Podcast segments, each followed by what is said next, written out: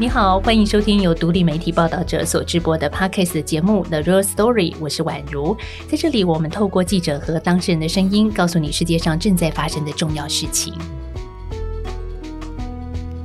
今天想跟大家来谈报道者在今年一月份所推出的调查报道，标题叫做《绑债黑工留学陷阱》。我记得在这一篇报道刊出之后，获得很大的回响啊！无论是读者给我们的回馈，还是官方的回应，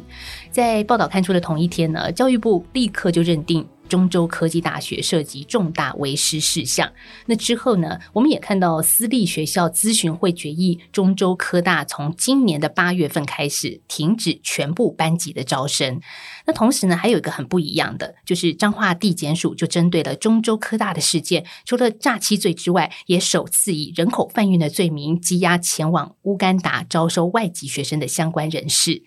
其实我们真的要谢谢每一位曾经关注跟转发报道的读者，因为你们的关心形成一股舆论的压力，也促使了乌干达学生沦为黑工的困境，才可以获得改善。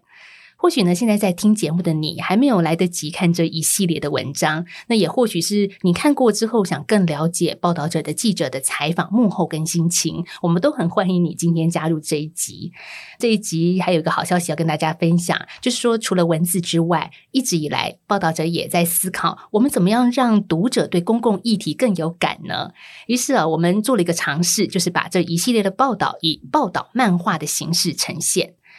五月三号是世界新闻自由日，所以我们特别选在这一天，将报道者事件部的第一集《留学黑工》推出。同时呢，我们也希望透过这一集，让大家知道报道漫画的企划和制作的过程。所以，我们要先请报道者的总编辑李雪莉，还有记者杨志强跟大家打声招呼。两位好，各位听众朋友，大家好，我是雪莉。各位听众朋友，大家好，我是志强。欢迎雪莉跟志强。其实，在这个系列报道刊出之后，我发现这件事情不是结束。其实，报道者在此刻大家听到这个集节目的当下呢，也就知道了，我们推出了报道漫画，名称叫做《报道者事件部》。所以，我们先请雪莉啊，身为总编辑来聊聊，为什么会有这样子的一个想法呢？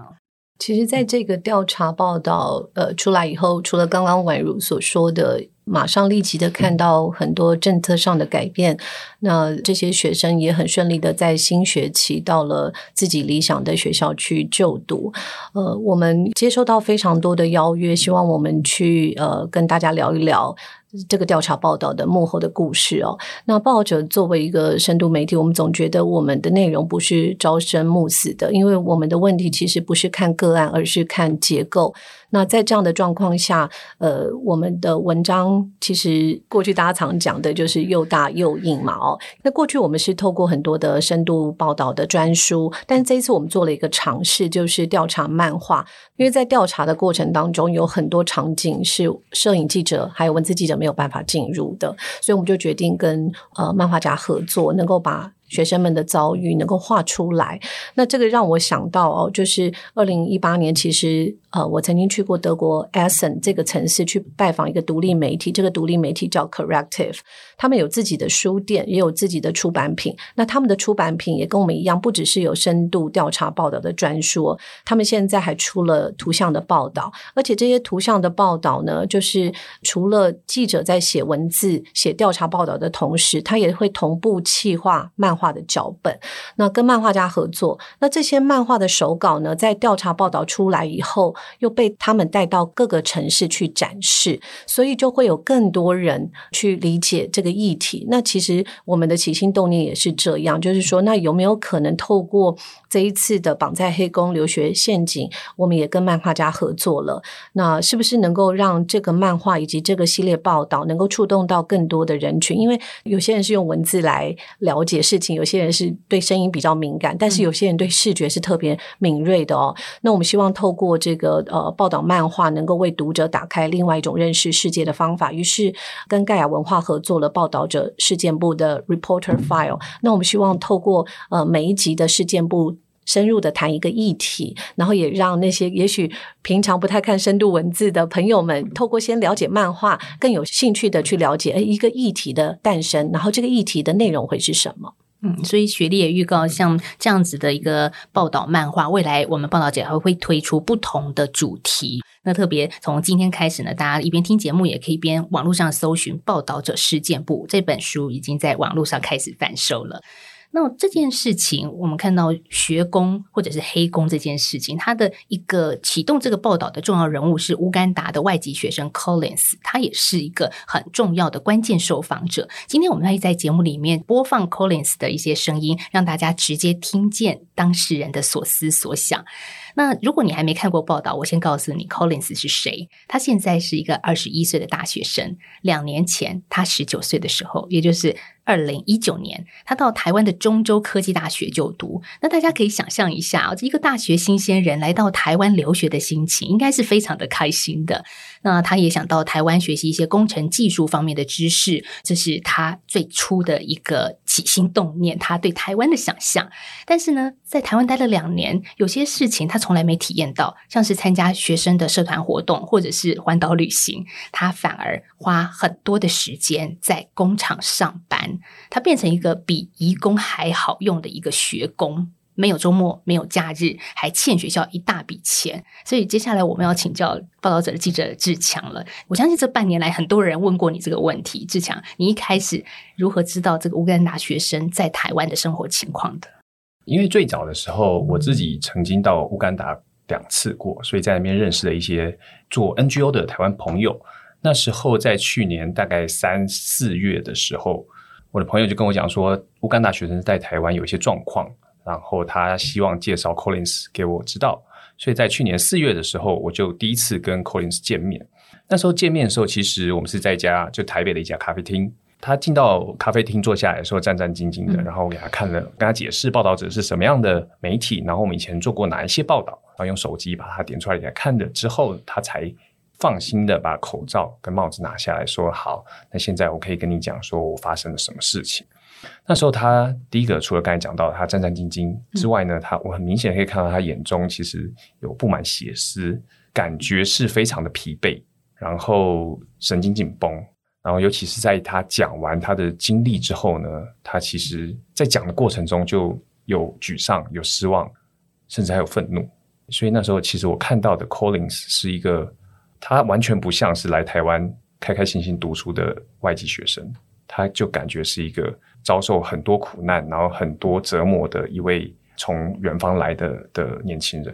他的战战兢兢，他的担心是什么呢？对台湾人的不信任吗？因为他就像主持人刚才讲的，在两年前他来到台湾，他本来以为是自己是来读书的，但是到后面他很长时间是被放在就是老力密集工厂里面工作，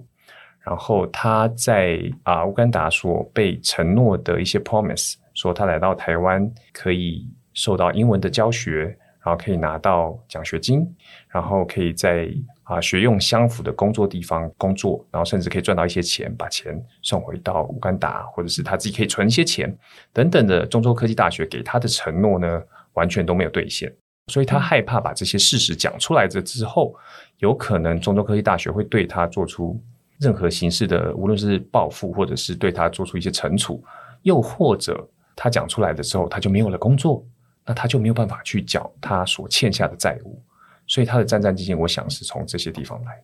所以雪莉像编辑团队听到了志强的报告，有一个这样子的 Collins 的学生正在台湾，一开始的想法是什么呢？为什么决定要启动像这样子的调查？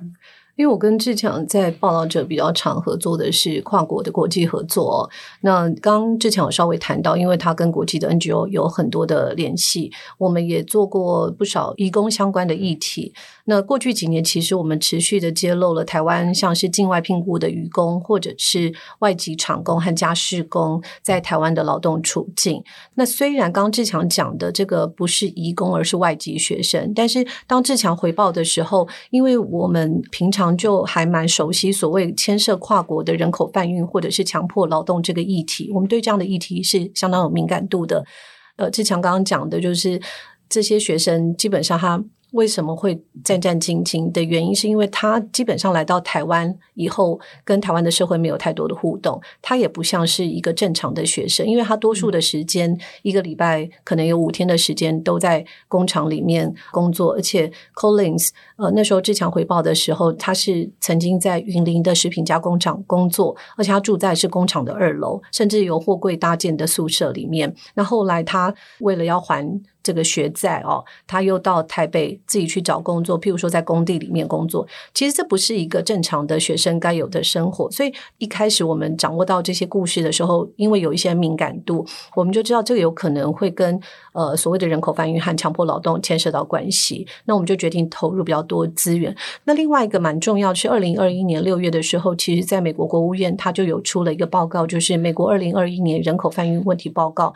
它对于不同的国家都会有一个 report。那台湾的部分，他就有提及说，台湾的人口贩运者利用台湾新南向政策放宽签证，来吸引东南亚学生和游客前来台湾，而且强迫他们从事劳动或者是性交交易。那这些学生来台之前，大多数对工作内容是不知情的，而且来台以后常常面临合约的变更、工时过长，或者是居住环境很差等跟合约不相符的状况。那虽然这个报告是二零二一年六月，主要是针对印尼等新南向政策来的东南亚国家的学生，但是当志强回报有这个线索的时候，我们就会有呃相当的，就是假设，会觉得是不是这样子的人口贩运不只是出现在东南亚，也出现在可能东非的国家，所以这时候我们就花更多力气，然后请志强还有博君还有呃文婷，我们就一起加入了这个调查报道。嗯，所以接下来我们要深入这个调查报道。之前我们看到你的报道里面，Collins 跟他另外十五位同学在二零一九年的十一月份来到台湾哦。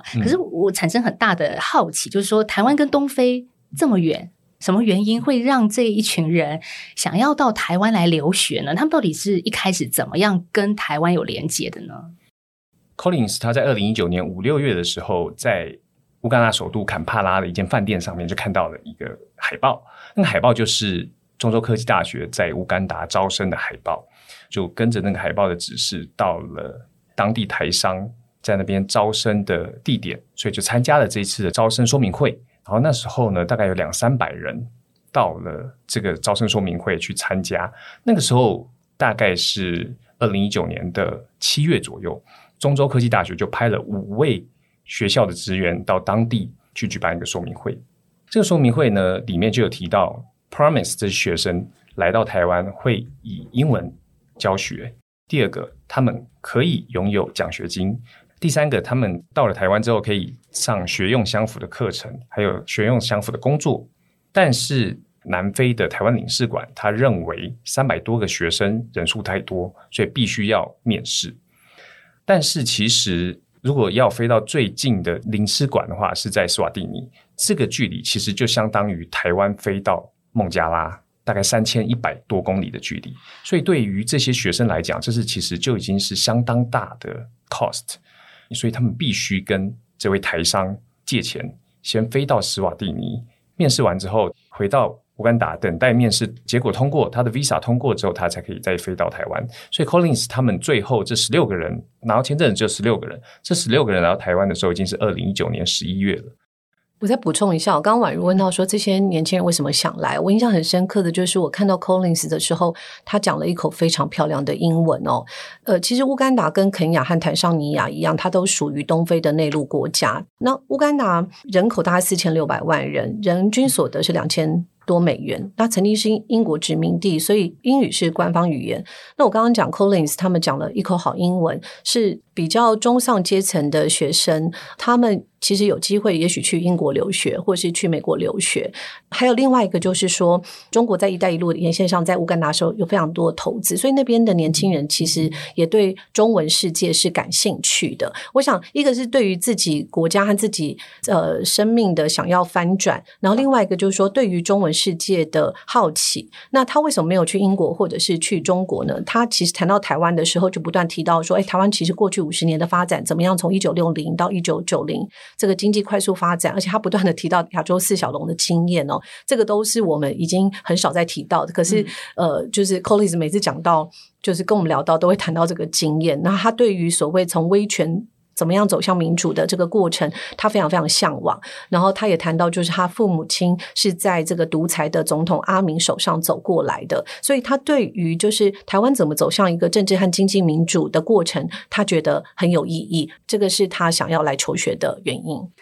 好，所以 Collins 因为一张招生海报，还有对台湾的一个期待之后呢，从远远的他的国家乌干达来到了台湾。可是至少你刚刚也提到，学校在招生说明会的时候给予他们很多的承诺，但这个承诺呢，当然我们是看过报道的人啦，知道就是后续就一一跳票了。但是我想，身为记者哦，必须去做第一线的采访，第一线的观察，所以你也特别进入了乌干达外籍学生的上课情况的教。是你看到了什么呢？真的就像 Collins 所说的那样吗？对，那时候其实我跟呃我们的摄影记者之类一起到了学校里面，然后进去了，总共有三间课堂的教室。在这教室里面呢，其实有一个最让我们感到惊讶的，就是台湾学生跟乌干达学生呢，他其实是分两边在做的，其实完全没有互动，完全没有任何的交集。然后老师在课堂上课的时候是全部用中文上课。乌干达学生多数几乎应该是每一个人，因为他们没有办法听懂中文，所以多数的人都在用自己的电脑。后来我自己跟几位学生聊的时候，他们说，在刚开始的时候，他们还会举手问老师说：“老师，你可不可以用英文帮我们解释一下？”老师刚开始可能会解释个几句，但是到后面，老师就请他们自己回去，自己自己去研读，或者自己下课再来找他。所以到了后期，这些学生就疲乏了。我还印象很深刻，是子磊回来分享，他说学生们就是趴在靠窗的地方睡觉，跟台湾学生他隔着很多的空位。那另外一个就是他们其中去跟的一堂课的主题是在讲说跨国文化交流有多重要，所以这非常非常讽刺，就是老师用中文在讲着所谓的跨国文化交流有多重要，但是。班上的这些乌干达学生是完全没有办法参与的，然后他们可能拿到的 syllabus 只有标题是用英文，就授课大纲，授课大纲。所以事实上，他就是非常行礼如仪。你可以看到招收了呃十五、十六位的乌干达学生到台湾，然后包括在这所学校里面也有其他的国籍的学生，像史瓦蒂尼的学生。可是这些学生就像是跟台湾学生有不同的结界一样，没有办法互动的。如果说到用英文上课跟中文上课这件事，寇林斯他们一开始也有反应。那学校的职员回答他说：“你想要上英文课，可以去美国，这里是台湾，要用中文。”但是我也想知道说，那老师难道不会多关心一下这些外籍学生的处境吗？其实那时候，因为我们也有访到一些中州科技大学的老师，他们也有提到这个状况。他说，多数的老师就是半放弃的状态。你想想看，如果你是一位老师，你要。正常的，如果你只有台湾学生的话，你是只用用中文备课。但是你要用英文备课的话，其实你要花更大的心力，几乎是在一倍的时间。除此之外呢，学校的招生跟学校的教学是锻炼的。也就是说，在学校把这些外籍学生招进来之前呢，要把学生交给在校教学的老师，他其实并没有一个呃良好的衔接，他并没有跟这些老师说，哦，你下学期可能会有学生来你们班上。所以，对于这些老师来讲，他们是非常心力交瘁的，因为他们第一个没有管道可以沟通，就算跟上层沟通之后，对于上层来讲，对于董事会或者对于校长、副校长来讲，他们要的是有更多的学生进来。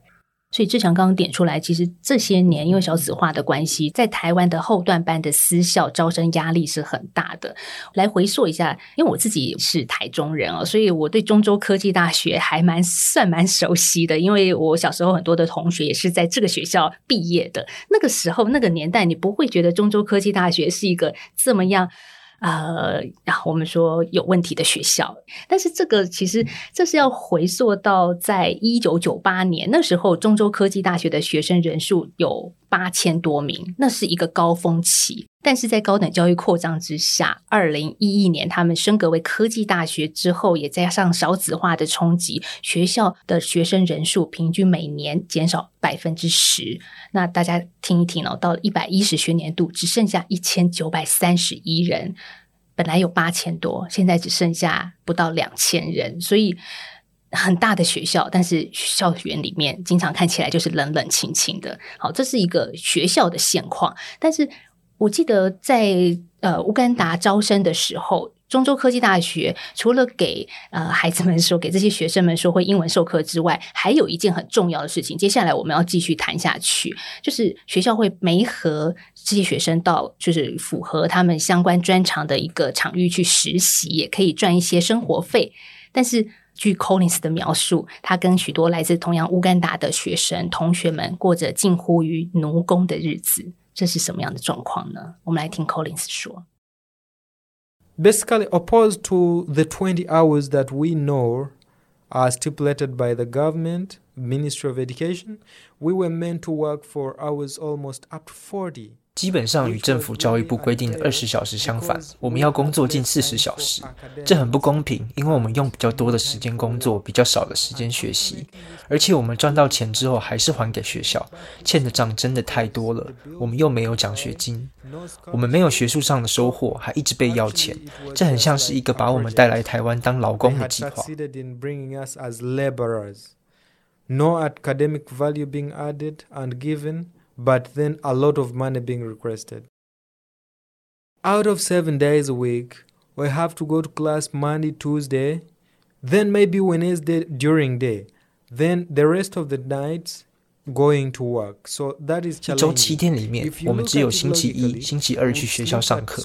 星期三上完课之后，晚上剩下的时间也要去工作。 一个礼拜，我们有五个晚上睡在工厂，只有两晚是在学校的宿舍度过。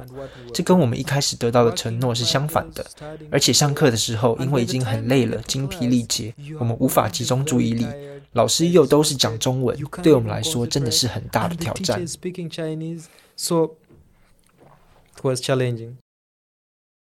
好，我们刚听完 Collins 的这一段谈话，也让我们的听众真实的听到 Collins 他怎么样去描述他在工厂这种超时工作的处境。其实这些乌干达学生来到台湾，原本是一个留学的梦想，想来台湾学习的，可是发现工作好像变成他们在台湾生活的重心哎。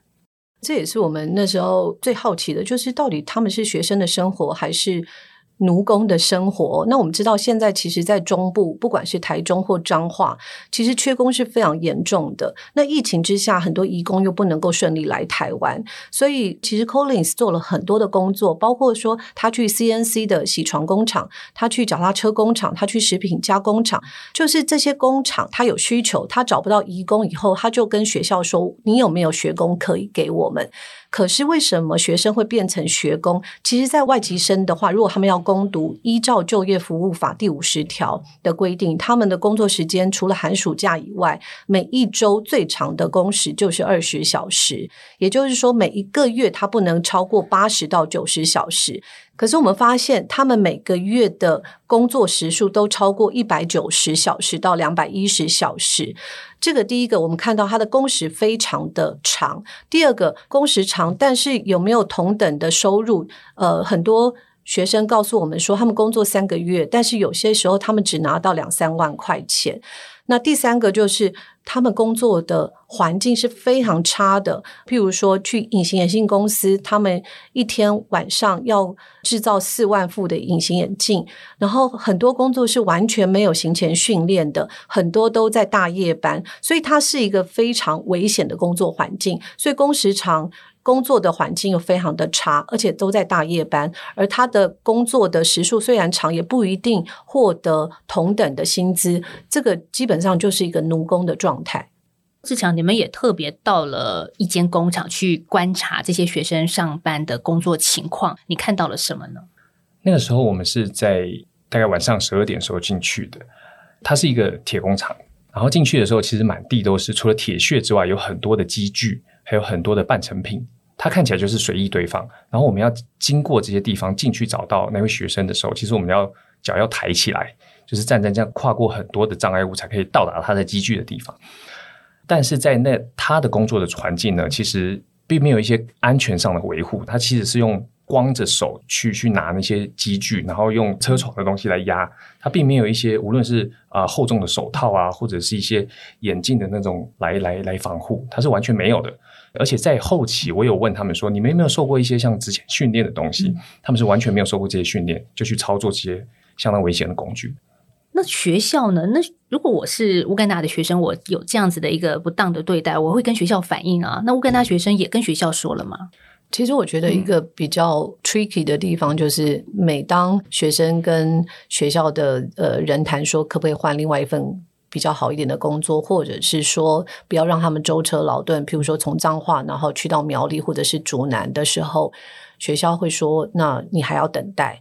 因为他不一定能够帮他找到更好的工作，那这时候学生就只有一种选择，就是我等待；第二种选择就是我持续在这个环境很差的工厂工作。但如果等待的结果就是他不会有任何的薪水进来，那他就没有办法支付原来学校本来要给他们的奖学金，但是没有了嘛？哦，所以他所有的生活费、学费还有住宿费，他都得支付，而且学校基本上就像是一个讨债鬼一样。我们在采访学生的时候，我还记得有一位女学生 Grace，她就是不断的很焦虑的告诉我们说，她从彰化。要如果要去到苗栗，他要换几班车？每一班的车资是多少？学校怎么样去催促他还债？几乎是每个月说你现在欠我多少钱？所以在这样的非常紧张、压迫的状态下，学生基本上没有选择去等待一个更好的工作的可能，他就只能按照学校现在已经帮他找到的工作，然后继续待着。我还记得 Grace 就是。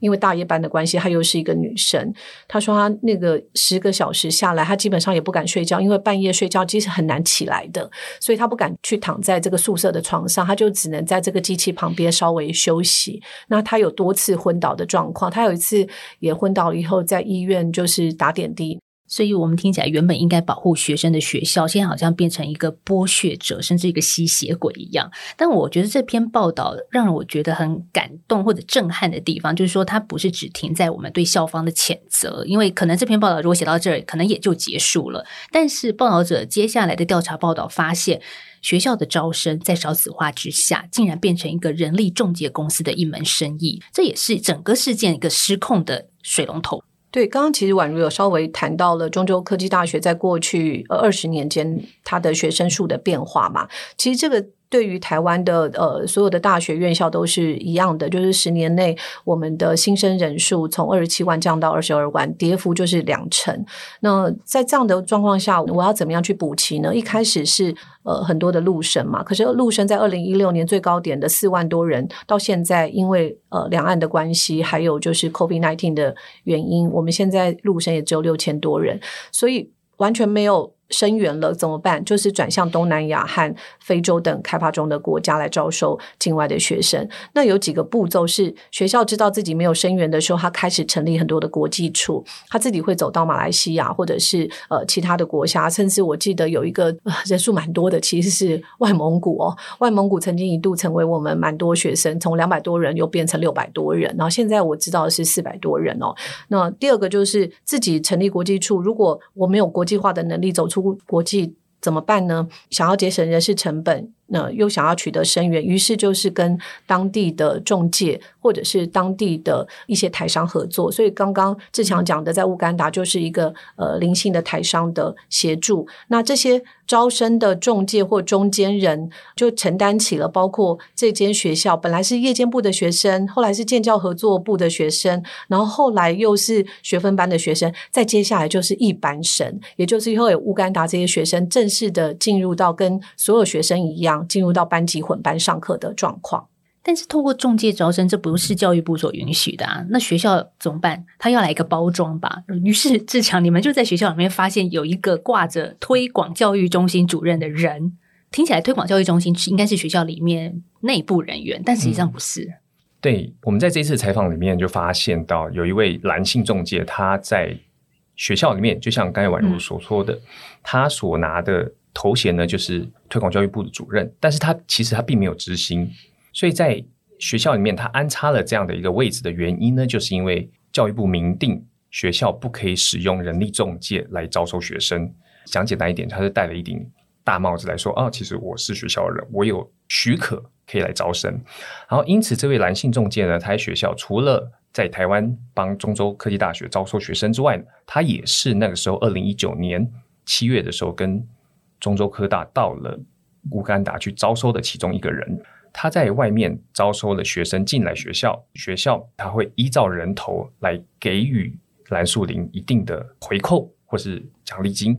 我们在跟学生互动的时候，我发现很有意思的是，学生其实对于学校的主管都不熟悉，但是他对蓝小姐非常熟悉。包括说，蓝小姐是唯一跟他们确认要还给学校多少钱的人，也是唯一一个就是了解他们要去到哪一个工厂的人。那问学生说：“请问蓝小姐到底在学校是扮演什么样的角色？”其实他们并不确定，所以我们同步的确认了，跟学校确认，还有跟过去的中州科技大学的呃已经离职的 这些高阶主管问，他们都说他并不是学校正式的聘用的人。所以你可以看到非常的 tricky 的，就是现在很多中介跟学校之间是各取所需啊。这个各取所需就是说。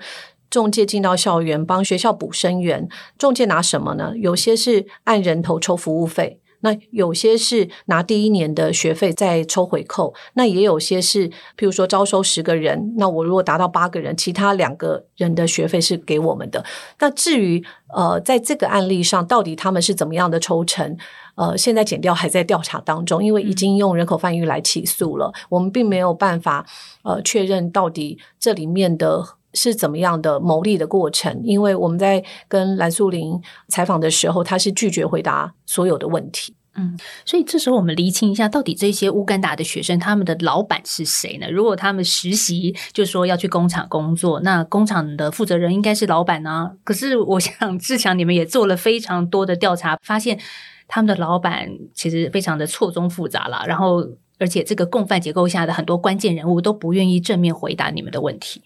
这些学生他其实在这两年内呢，有在不同的公司里面工作，像 Collins 为主，他有受到学校的引荐了，去了五间公司。那时候我们就请他去劳保局去调了劳保记录单出来看，因为我们想知道是哪几五间公司，想知道他们的营业额啊，想知道他们是 location 在哪个地方。但是我们发现，在 Collins 的这个劳保记录单里面只有三间公司。然后我们又请了其他的学生也去调劳保记录单，然后我们发现到。其中有一间公司金盟企业社呢，它是每一个学生都有曾经在里面工作过，但是每一个学生都不知道自己曾经在这间公司工作过，也因此我们就去调查了这些金盟企业社，去了解到它到底是什么样的公司。后来发现到它是人力派遣公司，所以也就是说，这些学生呢，他其实是被学校引介到这间人力派遣公司下面，再由人力派遣公司把他们当做人力派遣到其他的公司下面。所以就是 Miss 兰把这些学生的名单给人力派遣公司，对，然后在人力派遣公司把它配给到各个工厂去做劳动，没错。但很多的事情，这些关键人物都不回答，你们怎么去一一的把这些证据给挖出来的呢？对，因为刚开始的时候，我们还是以电话联络，或是用 email 的方式，甚至其实刚才提到这间金盟企业社。我们在网络上几乎是找不到他的电话，我们有找到他们在工业局登记的地址，所以最后面我们就直接到了位于苗栗的这个地址，发现这个地址其实是一个民宅，因此我们就跟里面民宅的人询问说，这个负责人跟这间民宅有什么关系？后来才发现到这间公司的真正登记的地址是在头份，但是这个地址并没有在工业局里面登记，所以后来我们又杀去了头份，跟他们表明我们自己的身份。然后想要了解说啊，是不是有外籍学生在这边工作？然后我们听说他们有受到不当的待遇。刚开始的时候，他们其实是很凶的，但到后面我们就是不走，你怎么软化他们呢？其实也没有软化，我们就站在那边说哦，我们是希望请你们跟我们做一个说明，我们想要了解有没有这样的状况。所以到后面他们也是出来说好，那不然我们来聊。我们到底发生什么事情？我觉得很重要的几个突破，第一个是取得证据。除了我们去彰化非常多次哦，其实我们还协助学生呃破解他们坏掉的手机，因为我们没有办法前去乌干达，但是学生在乌干达的现场录影了非常多的证据，包括整个招生的过程，还有学校的承诺。呃，我记得破解的手机就有三只哦。那这个是取得证据的部分。第二个是中间收集呃学生的工作薪资，还有劳保单，因为劳保单必须要。当事人前往，所以我们是去到劳保局的台中办事处，跟着他们一起，才会知道刚刚所志强所说的投保企业，不只是他们工作的呃这几家公司，还有包括这些金盟人力中介公司哦。那第三个就是突破。这个金盟人力中介的这个公司直接去采访负责的人，以及我们进到一些学生去的，譬如说隐形眼镜公司的工厂，这还是一家上柜的公司。那我记得去的时候，公司现场的现场人员就是不经意的回复是说，啊学生有一点懒，但是并没有否认用了这群乌干达学生。那最后呢，呃，像我们在用这些扩词的时候，其实必须要得到对方同意的，所以我们最后还是。发了一个正式的呃约访函，呃，那最后他们回复的是说，这群学生并不是我们家的员工，当然因为不是他们聘的，而是金盟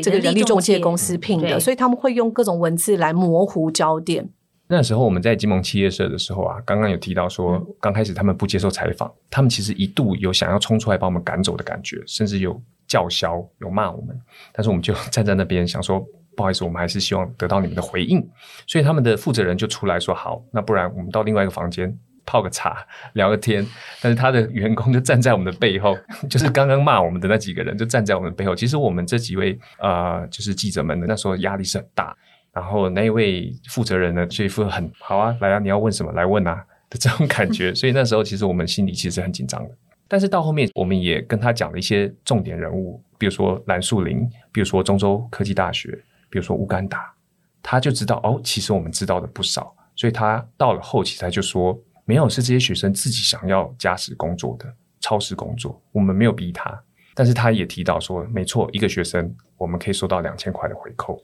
很多时候在突破的时候，可能不一定是硬碰硬，而是对方会看你掌握有多少证据，才会决定要跟你说些什么。因为他如果觉得你什么关键的人物都不知道的话，他也许可以打发，把你打发走。但是就是因为我们掌握蛮多学生手边有的资料和证据，所以在问到关键人物的时候，他们没有办法那么。轻易的把我们打发走，这样子，这也是调查报道一个需要花很多的精神跟精力去搜集资料、掌握一些脉络的过程哦，才能够真正挖掘到新闻的幕后。但我们也知道，这次乌干达的学生在台湾的状况，只是我们报道者所揭发的。但是我们看到一个数据哦，说目前教育部的学卫生跟非学卫生的外籍生人数都达到历史新高。过去十年来到台湾就读的境外学生，从两万五千多人到六万两千多人，人数就增长了百分之一百四十八。所以这些外籍学生在台湾到底有没有被善待呢？就是除了我们所报道的乌干达学生之外，其实学生沦为血汗学工，在台湾已经不是第一次了嘛。对，没错，因为在二零一七年的时候，康宁大学它其实就被爆出招募了许多的斯里兰卡学生到屠宰场里面去工作。他们工作的时数呢，大概有五天，然后只有两天是在学校里面上课的。其实我比较意外的是，就是十年间，我们劳动部对于境外学生的工作许可数字，他发的许可证从八千八百六十张，其实增加到七万两千。多张哦，这十年间数字其实增加了七点多倍。那我我们在问教育部跟劳动部的时候，呃，就会发现说，其实整个申请的流程它非常简单诶，只要学校提报这个学生要去工作，比如说李雪莉要去工作，他提报给教育部以后，教育部就是被告知，那另外一个劳动部就是发出劳动许可证，并没有人真的做实质的审核，可能九成。八九成九的学生都通过了这个许可以后，到底他们有没有超时工作，有没有被劳检，这件事完全不知道。像志强就采访到蛮多乌干达学生，他是后来有工伤，可是这个工伤因为学生连雇主都不是很明确的知道，他到底要跟谁求偿。嗯，所以如果是外籍学生，我们可以想象他对台湾不熟悉，语言也不太通。那如果真的发生这种事情，该怎么办呢？像 Collins 跟他的同学，总共十六人，在二零一九年来到台湾，发现被骗了，怎么办？我们接下来来听一段吧。就是 Collins 说，他其实有一位同学，因为真的梦想破灭，所以只好回到乌干达，而这个同学他负债累累。来听他的故事。And you mentioned the guy who went back to Uganda, and how did they pay those debts, and how much money he owed during that time? Well, by the time he left, I remember he just only started about less than a year almost. Before he left, he was forced to make sure that he pays this money. 我记得他只来念书一年不到，在他要回乌干达之前，他被要求要还钱，因为我们曾经签过同意书，所以他卖掉了他在乌干达的财产，卖掉了他的房子、土地，大概是两千美金，折合台币约七万元，然后把这些钱还给学校。真的很不公平，他没有拿到学位，还遭受了一年的磨难，但他还是要付钱给学校。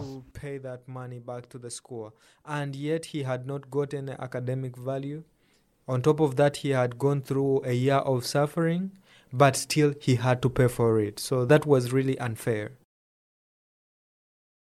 刚刚 Collins 谈到他的同学经历了一年的痛苦，最后真的受不了了，来台湾学习没学到，然后回去又负债累累。对，因为那时候 Collins 讲说有一位学生 已经回去了嘛。嗯，其实，在刚开始的时候，我也有问说，像 Collins 还有问其他学生说，为什么你不回去？但是他们后来讲了一个非常简单的比喻：我负债十万，在台湾赚的钱，我可能赚了几个月或是一年，我可能可以还得起。但是如果回到乌干达，那边的生活水平跟台湾是完全不一样。如果他要还台湾十万台币的话，他所要工作的时间或者他所要做的工作，可能会比在台湾所要做的事情还要多，甚至还要久，甚至还要辛苦。所以这位学生他回去，他刚刚其实空里只有提到他卖了家产，卖了很多田地来还大笔的债务。那时候听到的时候，真的是觉得台湾辜负了他们。对，我想这个就是我们一开始呃跟宛如聊的，为什么会说这个其实是强迫劳动跟人口贩运哦？因为其实我们在谈人口贩运的时候，已经不是在谈这种所谓组织型犯罪。所谓组织型犯罪，比较像是说北非、中东或者是地中海的难民，他进入了欧洲，被有系统的人蛇集团所利用。但像 Collins 或者是呃这一位回到乌干达的学生，你就会知道说，其实他在整个过程。程中，因为他的脆弱，呃，学校承诺的都没有达成，他已经来到台湾了，他又必须活下去，然后他又必须缴这些的学费，那他还有一点点的期许，如果有一点好的工作，他甚至还可能还可以维持这个工作跟。求学这两个兼并，但是事情并不是如此。然后第二个就是，其实我们知道有很多呃，因为工作，我们刚刚谈到非常多恶劣工作的环境，有学生是工伤的，他根本不知道怎么样求助、求援，甚至没有办法呃请求劳保的给付，所以他是欠缺社会保护。同时，最重要的是他没有办法好好受教育，这个是其实他们最担心的。所以，为什么这一次减掉，后来是用人口贩运在大学里面做了第一次的这样。样子的起诉，我觉得它是特别有意义的原因，就是我们应该对于人口贩运或强迫劳动有一个全新的认识。它不是呃，只是说有系统的被人蛇集团去利用，在这个整个流程当中，不管是学校或者是中介，或者是工厂或企业，都以为他们只是加诸了一点点小小的恶，但是这些恶让强迫劳动变成了可能。所以，从学生变成学工，身为报道者的记者，当我们看到这样的情况，我们到底是一个什么样的角色呢？是协助还是纯粹第三者的报道？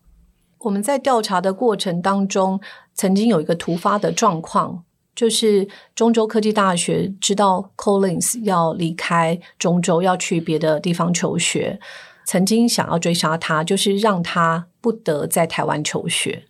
呃，这时候其实采访团队就面临一个挑战，就是我们要等我们的调查完整了以后再发出这个报道，还是要先让 Collins 的这个状态是可以被解决的，也就是他能够留在台湾而不要被遣返。所以这时候我们做了一个呃重要的决定，就是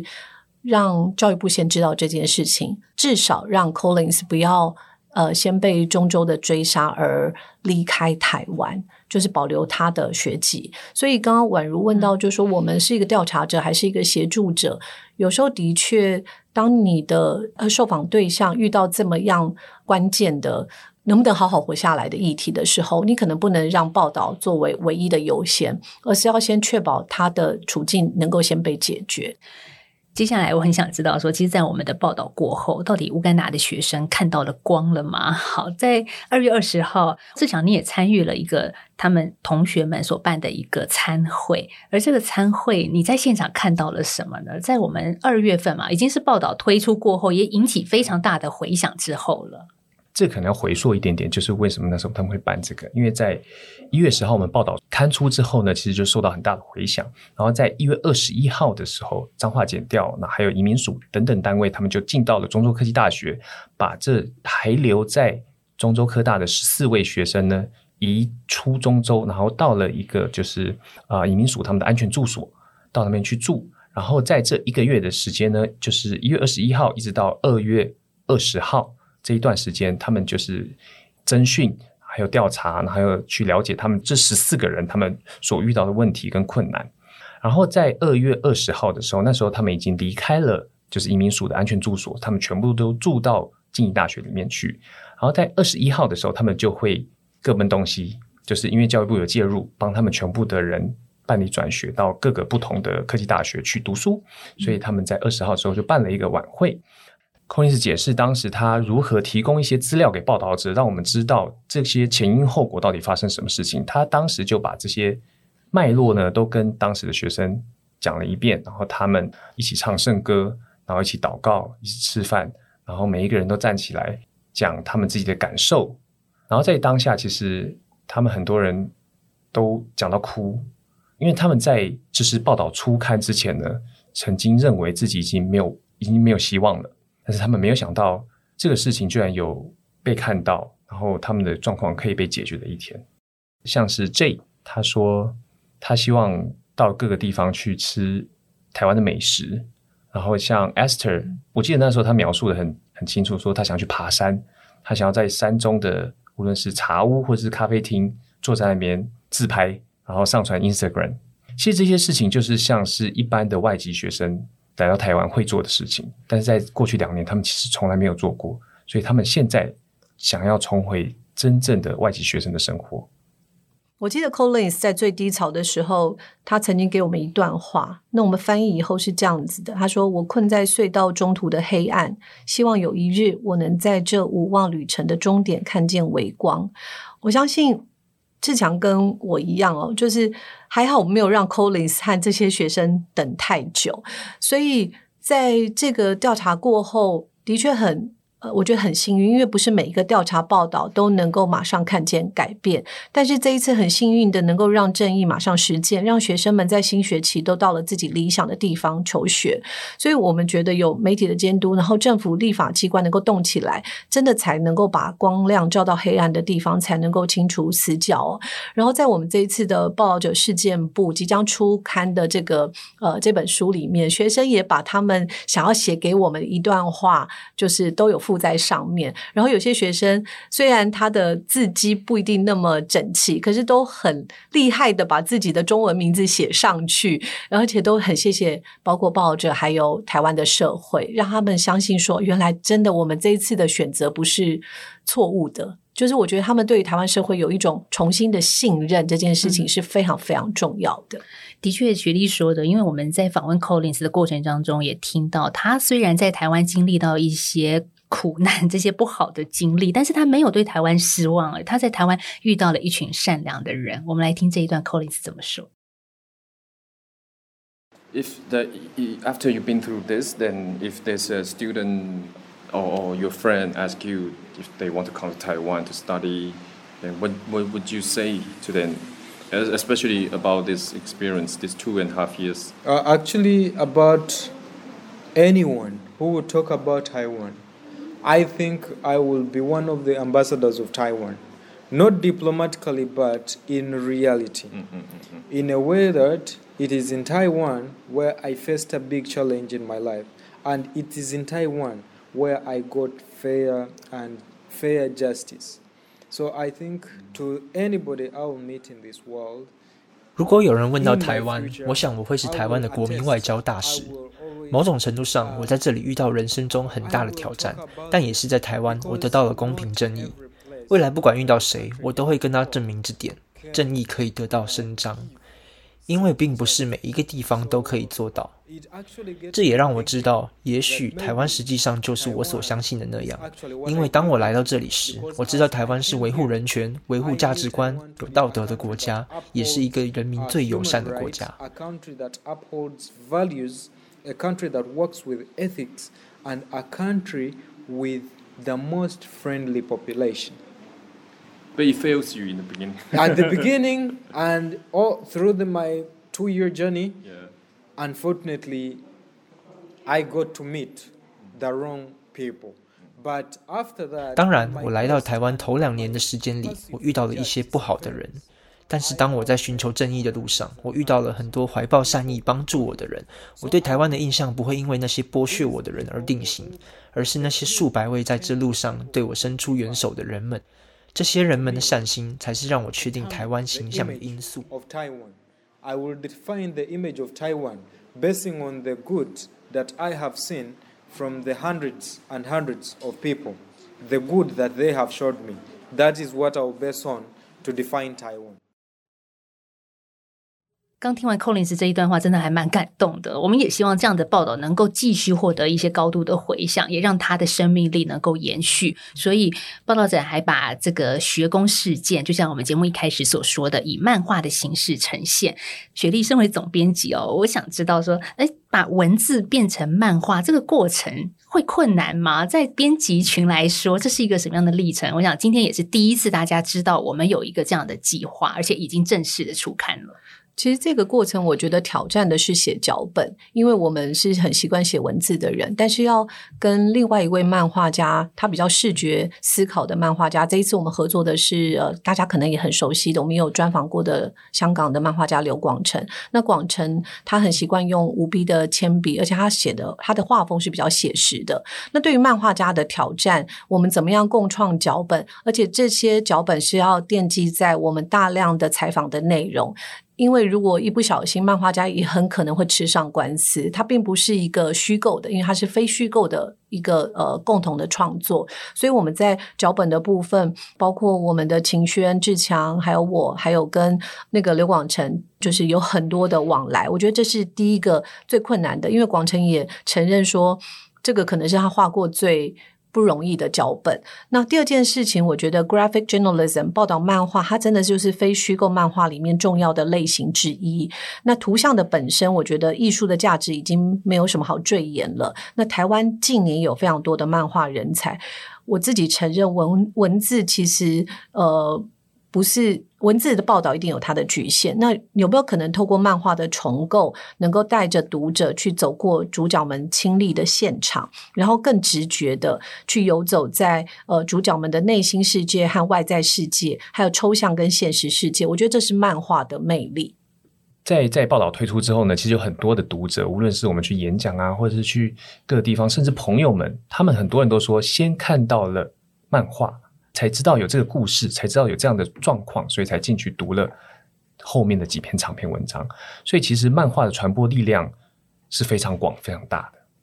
报道者的采访团队，我们从去年四月份开始就展开了台湾失控的国际招生的调查。那我们的记者呢，在这期节目里面也听到了，就是跟着这一群外籍学生走进教室，进入工厂，目睹一个个曾经仰慕台湾却陷入人口贩运被害处境的乌干达学生。嗯，这群学生呢，从梦想幻灭到争取好自己的权利过程当中，因为你的关心，因为听众朋友。所以形成了一股力量，让他们在暗夜当中见到了微光。所以我们祝福他们现在在台湾求学的路上一切顺利，也谢谢他们在经历这么多磨难当中不放弃。那五月三号呢是世界新闻自由日，我们在这一天特别以报道漫画的形式，把他们的故事呈现给读者，希望有更多人看见社会当中正在发生的重要事情。大家也可以网络搜寻《报道者事件部》第一集留学黑工，欢迎大家看完之。后给我们更多的回馈，那也很谢谢这一集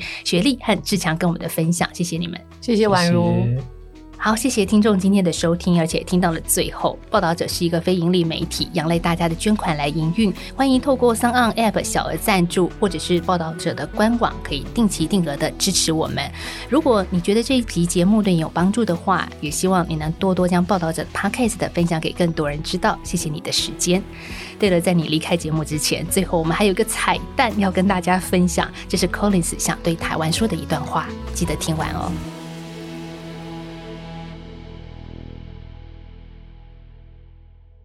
Anything I want to add is like, I want to thank the journalists, I want to thank the reporter, because in the first place, if they didn't put this out, I did not know where exactly to seek justice from. So, them putting this out to the public, and the public also uh, reacted positively towards this. That's what saw us get justice. So, I thank the reporter, I thank the general public, and I thank the justice system of Taiwan. It is a true epitome of the justice system that works. It is a system that should be adopted by all countries of this world. I thank you all. Thank you.